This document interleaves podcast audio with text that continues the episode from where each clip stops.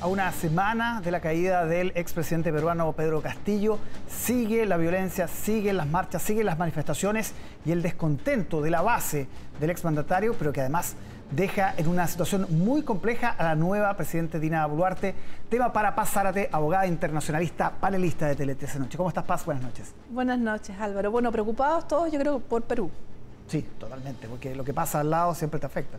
Sí, y en este caso yo creo que hay una, hay una repetición un poquito pero preocupante, al menos de ciertos factores que nos recuerdan a, Fujimori, aunque en este caso la, dictadura de Pedro Castillo duró quizá un par de horas, pero los antecedentes que vemos ahora son muy preocupantes y hablan de un descontento profundo y que quizás excede incluso de los simpatizantes de Castillo su insatisfacción respecto de la situación de él en particular. Claro, porque lo que hemos visto son básicamente protestas más fuertes en sectores rurales, sectores alejados de las ciudades, intentos o a veces eh, se ha logrado tomas de aeropuerto, que es una cosa que es absolutamente estructural para un país. Y en ese sentido, claro, eh, son los, son los eh, aquellos que votaron por Castillo, pero esto es, esto es más grande, esto excede al exmandatario, ¿no? Sí, yo creo que hay que tomar, prestar mucha atención a cuál es el origen de estas manifestaciones. Eh, y efectivamente hablan de esta brecha muy profunda entre la ruralidad y las urbes peruanas.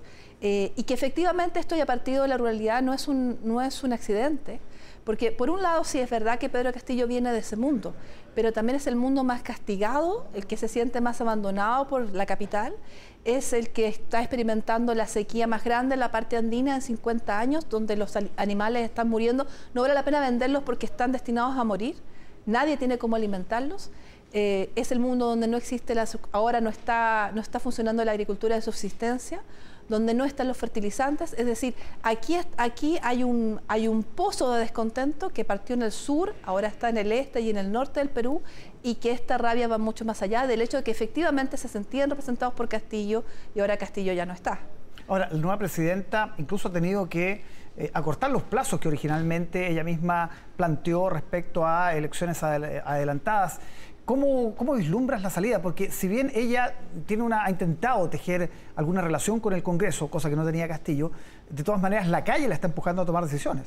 Sí, eh, la presidenta, la actual presidenta en ejercicio ha tratado de hacer algunas cosas. Por ejemplo, un gabinete tecnócrata para tratar de manejar la situación que es muy difícil. También el hecho que tú mencionas que ha reducido los tiempos para eh, tener nuevas elecciones en un intento de aplacar la furia. Pero en realidad cualquier presidente en sus circunstancias lo tendría muy difícil porque el manejo de esta, esta, esta tormenta perfecta es muy complicado para, aún para un político experimentado y que, y que pueda tejer lazos con distintos sectores. Que no es el caso, además. Y no es el caso, exactamente. Así que está, la verdad es que esto no pinta bien, porque a pesar de que se trata de aplacar la furia y que se ha dictado este estado de emergencia, esto puede calmar las cosas seguramente porque se trata de fin de año, la gente quiere tranquilidad para poder desplazarse quizá a ver a su familia. No es seguro, por ejemplo, si va a haber toque de queda o no. Em, pero más allá de eso, los gatillantes de la rabia son mucho más profundos y, como decimos, van más allá de, Castillo, de, qué vaya a suceder respecto de él eh, y vemos además cosas muy preocupantes, por ejemplo, violaciones a los derechos humanos que han sido denunciados por Amnistía Internacional. Ya van siete muertos, todos por impactos de bala. O sea, esto habla también de quizá un estallido social de causas muy profundas. Y sabemos que en términos políticos el sistema es totalmente disfuncional. Sí, ahora Paz, lo decíamos al principio, cuando hay crisis en los países vecinos hay que poner atención, sobre todo con el fenómeno migratorio. ¿Qué proyección se puede hacer ahí?